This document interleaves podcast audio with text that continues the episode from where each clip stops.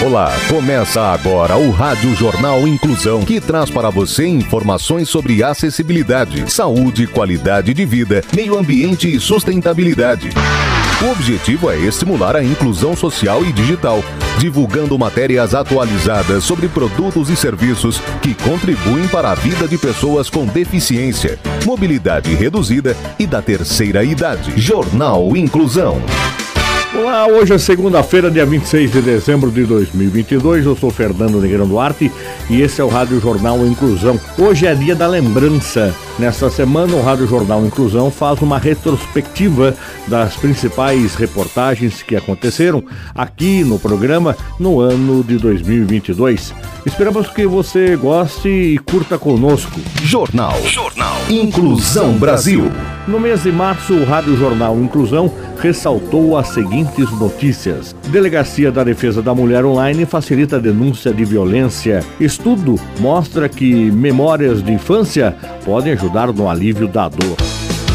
Tecnologia. Tecnologia. Polícia Rodoviária Federal tem aplicativo para atender usuários das rodovias. Quem tem as informações é a repórter Ana Catarina Veloso. A Polícia Rodoviária Federal deve desenvolver até o fim deste ano um aplicativo voltado para os usuários das vias brasileiras. Segundo o diretor-geral da Polícia, o inspetor Silvinei Vasques, o público principal do novo produto serão os caminhoneiros. A ideia é que o software tenha um botão de pânico que possa ser acionado em casos de um acidente ou contato com criminosos. A tecnologia também tem auxiliado a Polícia Rodoviária Federal em outras frentes. Já são mais de 40 serviços disponíveis ao cidadão por meio da plataforma gov.br. Segundo Vasques, a interligação de sistemas das agências de trânsito, de transporte e de segurança pública criam grandes bancos de dados que alimentam as instituições policiais. O diretor-geral também falou sobre as parcerias com a iniciativa privada na questão de roubo de cargas e assalto a ônibus. Segundo ele, depois da concessão, a Avenida Presidente Dutra, no Rio de Janeiro, teve redução de 90% do roubo de carga. Leis, jurisprudência e política inclusiva. Também em março, Delegacia da Defesa da Mulher Online facilita a denúncia de violência. Detalhes com Clara Toscano. Registrar casos de violência doméstica e familiar contra a mulher ficou mais rápido e fácil. A Delegacia da Defesa da Mulher Online, ou DDM Online, do Estado de São Paulo está funcionando em novas instalações desde o dia 30 de março, juntamente com a Delegacia Eletrônica. A estrutura ocupa o 12º andar do Palácio da Polícia Civil, no centro de São Paulo. As operações de todo o complexo são coordenadas pelo delegado sorocabano Eduardo José Vendramel. O atendimento na Delegacia da Mulher online ocorre 24 horas por dia, por meio da delegacia eletrônica, que acessa qualquer dispositivo conectado à internet. O diferencial é que as vítimas não precisam dispor de todas as informações pessoais do agressor para concluir a comunicação do crime. No entanto, alguns dados são essenciais para a apuração dos fatos, como o grau de parentesco ou relacionamento com o agressor e suas características, local, horário e descrição da ocorrência, bem como sua vontade de solicitar uma medida protetiva e qual delas. A plataforma permite o envio de fotos do agressor, de ferimentos causados por ele ou mensagens que ele tenha enviado. Ao final de todas as etapas, a vítima tem acesso ao boletim de ocorrência. Em seguida, a pessoa recebe um protocolo de registro e os dados são enviados diretamente a uma central da polícia, que analisa os fatos e adota as providências da polícia judiciária cabíveis. Em alguns casos, uma equipe entra em contato com a vítima para o acolhimento, e, em outros mais urgentes, uma viatura encaminhada para socorrê-la. No caso da solicitação de medida protetiva à Justiça, a vantagem do registro eletrônico é a imediata comunicação à Delegacia da Defesa da Mulher, física ou seccional de polícia correspondente, o que agiliza o processo. Já no caso da capital e da Grande São Paulo, a medida protetiva pode ser solicitada diretamente ao Poder Judiciário. Desde abril de 2020, quando a Delegacia da Mulher Online foi implantada, até março deste ano, houve 57.942 registros. Ciência e tecnologia. Ressaltamos também, no dia 29 de março, que cientistas brasileiros criam um robô autônomo que descontamina ambientes hospitalares. Quem nos conta mais é o repórter Rafael Alves. A robótica aplicada na área da saúde ganhou um novo olhar em tempos de pandemia. Exemplo disso é o trabalho pioneiro realizado pelo grupo PHI Robotics Research Lab, sediado no Instituto de Informática da Universidade Federal do Rio Grande do Sul e coordenado pelo membro do IEE, professora Mariana Comberg, que prevê a descontaminação de ambientes hospitalares por meio da utilização de robôs autônomos. O dispositivo usa luz ultravioleta e névoa ozanizada para prevenir e reduzir a propagação de agentes infecciosos como o coronavírus. O Instituto é a maior organização técnico-profissional do mundo dedicada ao avanço da tecnologia em benefício da humanidade. As pesquisas com a robótica aplicadas à saúde não param por aí. Cientistas estudam o emprego de pílulas robóticas que, ingeridas pelos pacientes, podem navegar pelo corpo humano, filmando órgãos internos e áreas de interesse dos médicos para um diagnóstico mais assertivo.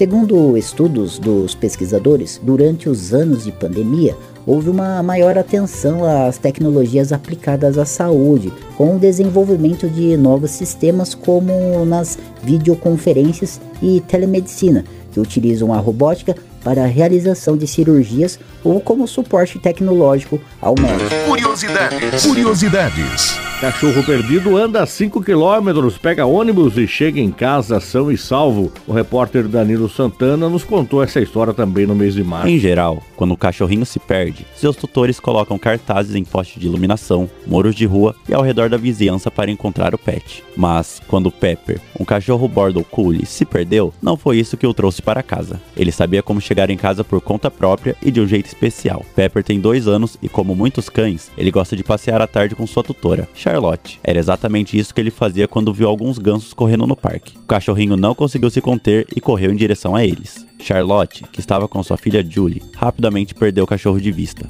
Depois de um tempo de busca, eles temiam o pior: Pepper não voltaria para casa. Instantaneamente, a família criou postagens com telefone de contato caso vissem seu cachorro. Mal sabiam eles que o cão não precisava de nenhuma ajuda humana para voltar. Surpreendentemente, Pepper andou quase 5 km para chegar ao terminal e, em seguida, subiu em um ônibus. O motorista não achou estranho, porque achava que seu tutor estava logo atrás dele. O cachorro se sentou em silêncio no chão do ônibus por 15 minutos, enquanto os passageiros admiravam ele. Assim, quando os portões se abriram na parada de ônibus perto da casa do cachorro, Pepper simplesmente saiu e caminhou para casa sozinho. Um dos passageiros reconheceu o pet nas postagens online e contou ao tutor que o cão tinha chegado de ônibus em casa. Saúde. Estudo mostra que memórias de infância podem ajudar no alívio da dor. A repórter Gabriela Brandão fez essa matéria também nesse mês de março. Sabe aquelas boas memórias que todos nós guardamos da infância?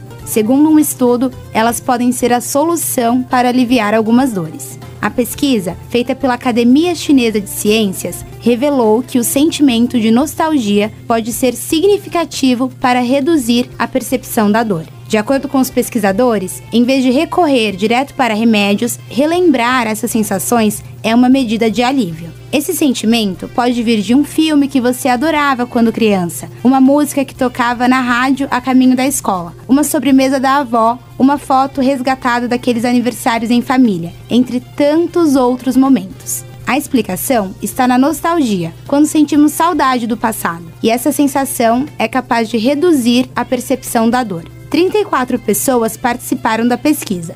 Elas classificaram o seu próprio nível de dor, enquanto observavam imagens antigas, de desenhos, jogos, filmes e doces. Depois fizeram a mesma coisa enquanto eram expostos a imagens atuais e modernas. Toda a reação foi medida por um aparelho de ressonância magnética, que analisou cada um dos voluntários. Os participantes que viram imagens antigas relataram sentimentos mais fracos de dor. Agora, mais pesquisas são necessárias para entender como essa sensação afeta o cérebro em diferentes pessoas. Jornal Inclusão Brasil. O Rádio Jornal Inclusão de hoje termina aqui. Você também pode escutar o Rádio Jornal Inclusão em formato de podcast no Spotify. Lembrando que estamos fazendo aí um programa especial de retrospectiva 2022. Se quiser entrar em contato com a gente, envie um e-mail para radioniso.br, repetindo radioniso.br ou pelo nosso WhatsApp. Número é 15 99724 3329. Repetindo, 15 99724 3329. Obrigado pela audiência e até o próximo programa.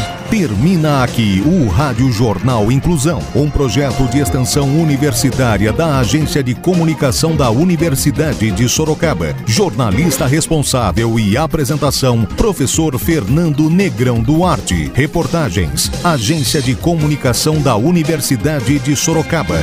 Gravado no Laboratório de Comunicação da Universidade de Sorocaba, com edição de Douglas Vale e coordenação técnica de Luiz Rodrigues. Até a próxima edição.